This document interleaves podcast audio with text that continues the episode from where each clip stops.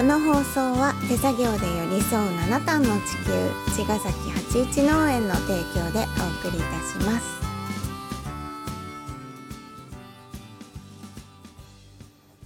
皆さんこんばんは。八一農園園長ゆうです。こんばんは、ファーマーアキラです。八一オガニックラジオは本日もよろしくお願いします。はい、はい。恒例の深夜。放送でございます。聞かないでなんでかは。今、うん、まあ、この夜中シリーズもうん、あのーまあいろいろ訳がありまして。ありましてね。今さうん、ヒアリングっていうの、うん、インタビューっていうかあきらくんがうん、ここ数日うん、えっ、と畑に今まで来てくれた、うん、と20代の子たちか。うん、にちょっといろいろ聞いてみたいってなってうん、あの時間をもらって電話とかズームとか。うん、でいろいろ今お話聞かせてもらってるよね。うん、本当にあのじ1時間ずつとかやってる？うん、長く、ねもう長いと2一時間とかいや、経ってない？2時間はかかってないけど、本当？うん、長くて1時間。まあでも2時30分ぐらい。うんうん。うん、そんなことでうん、ちょっといろいろ時間を毎日ね、うん。みんなの時間もらって私たちもうん。気が付くとこの時間に まとめるとねなってるけど。まとめてると。そうそうまあなんか日中はさ、でもまあううんん。うん畑仕事してさうん。夜から始めるから。そうだよね。うん。まあ本当にあの今ボーダーレスアカデミーのさ、うん。その企業プログラム行ってるんだけど、うんうん。えー、とそろそろ1ヶ月経つんだうんけれどね、あの順調になんか組み立ててたんだけど、うん。まあなんかブラッシュアップしてるうちに、うん。そのメンターの人たちに、まあ、問問われていきながら、うん一回ねなんか白紙に戻しちゃったの。2点3点して、ま、磨いてったうん僕のプランを、うん。まあ、自ら壊したって感じなんだけど、うんうん。一回全部白紙にしてもそう何を解決するかさえも白紙にしたってうんいううん。こと、そうだね、うん。まあでもさうん。もともとさうん。私たち2人でうん。えっ、とまあ社会問題っていうか、うん。環境問題とかうん。あの何にしてもやっていくことっていうのはあるじゃん。うん最初からね。うんうん。うん、で、まあ、そういうのはもうあるしうん。その中でできることとかってきっとうん。そのボーダレスうん。で学ぶ前からもうん。学んでないとしてもうん。あるじゃん。うんうん。だからそれをし言っててもしょうがないんだよね。そうだね、うん。なんかそう今までの自己流のそういう、うんえー、とソリューションとか、うん。まあ、例えば不幸期でうん。土壌を再生させていこうとか、うんうん。今やってること、うん。そして応援してくれてる人たちとの環境うん。作りみたいのはもうあるしね。もうあるし、うん。なんかその思考体系のままブラシなんか新しいなんていうの取り組みをしてても、うん。まあ、自分たちの頭で今考えつくことだから、うん。まあ、絶対できるんだよなと思ったの。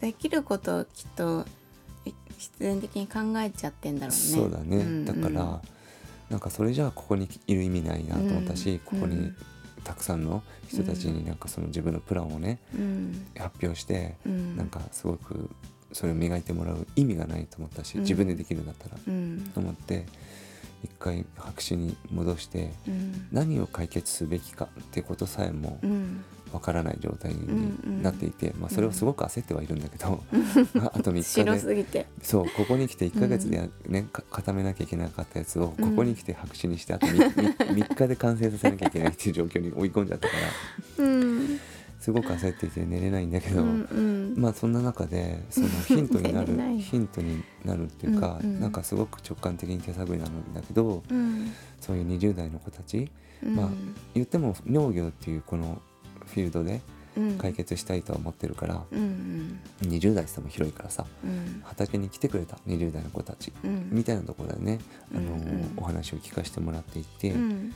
まあ、質問自体がこういう抽象的すぎるからなんかうん。これをの教えてとかこういうこれについてき教え聞かせてくれるみたいなことが言えなくて、うん。すごく質問も下手くそで答える側もすごく戸惑っているんだけど、と とにかくとりあえず対話をしながら深掘って、うん。対話の中から生まれてくるようなその会話の中に、うん。あのヒントが散りばめられてるんじゃないかっていう仮説でうん。いるんだけどさ、でもねうんなんだろうな少しね少しこれこうあのーヒントが得れた気がしていて、そうか。うん。でワードがねうん。アートとかねうん非言語っていうワードが出てくるきたのね、うん。うん、でもう一つあの要は環境とかねそうん。の社会の問題とか、みんな抱えてる問題って全然違うし、うん。一人一人が、うん。うん、やってることも違かったしね、うんうん。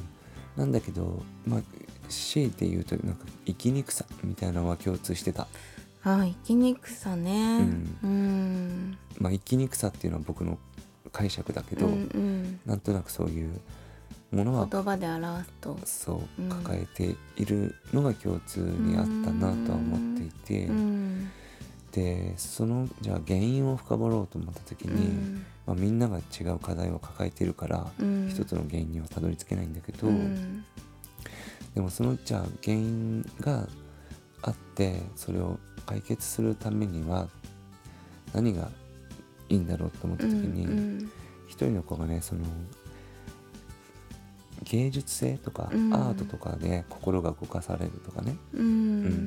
でただリズムでね言葉で説明されるよりも、うん。本当にその非言語的なアプローチでの方がうん一瞬でなんか変わるなとかねね。みたいな言葉があって、うん確かになと思ったね、うん。やっぱ音楽もそうだし、そうだね。一枚の絵とかもそうだしさ、うん。なんか先生にいろいろ言われてファクトとかね、うん。なんかいろいろ見せられたとしても、うん。なかなか人って変わらないしさ、うん。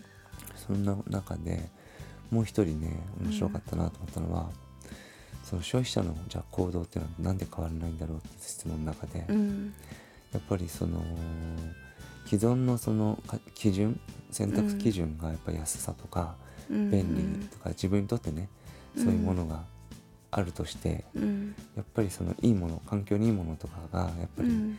そのちょっと高いなとか思ったりとかうん。やっぱりそういうところでのその行動が変わりにくいっていうのがあるんじゃないかっていう一つの提案があって、うん。まあそうだよねと思ったね。特に日常品とか、例えばトイレットペーパーがね、うん。すごく環境のいいトイレットペーパーがうん。1個例えばだよ、うん。100円ですっていうのと普段使ってるのが10円だとしたら、うん。やっぱりそこって買いづらいじゃんみたいなとこあるよね、うん。だから同じ値段か、まあ、同等かっていうところで行動が変わるんじゃないかなとかいう話もあって、うん。まあ、確かにと思ったんだけどでそんで、まあ、その子との会話が終わって、うん。最後になんかまた畑に来てねっていう話をした時に、うん。あこの間もいただいた人参がめちゃくちゃ美味しくてっつって、うんうん。その美味しくてあのー自分野菜ってこんな美味しいんだってことが分かって、うん。あの買う野菜とかが変わったとかね言った時にさっきの非言語と一緒で、うん美味しいってすごくゲアートなんだなと思ったし、うん。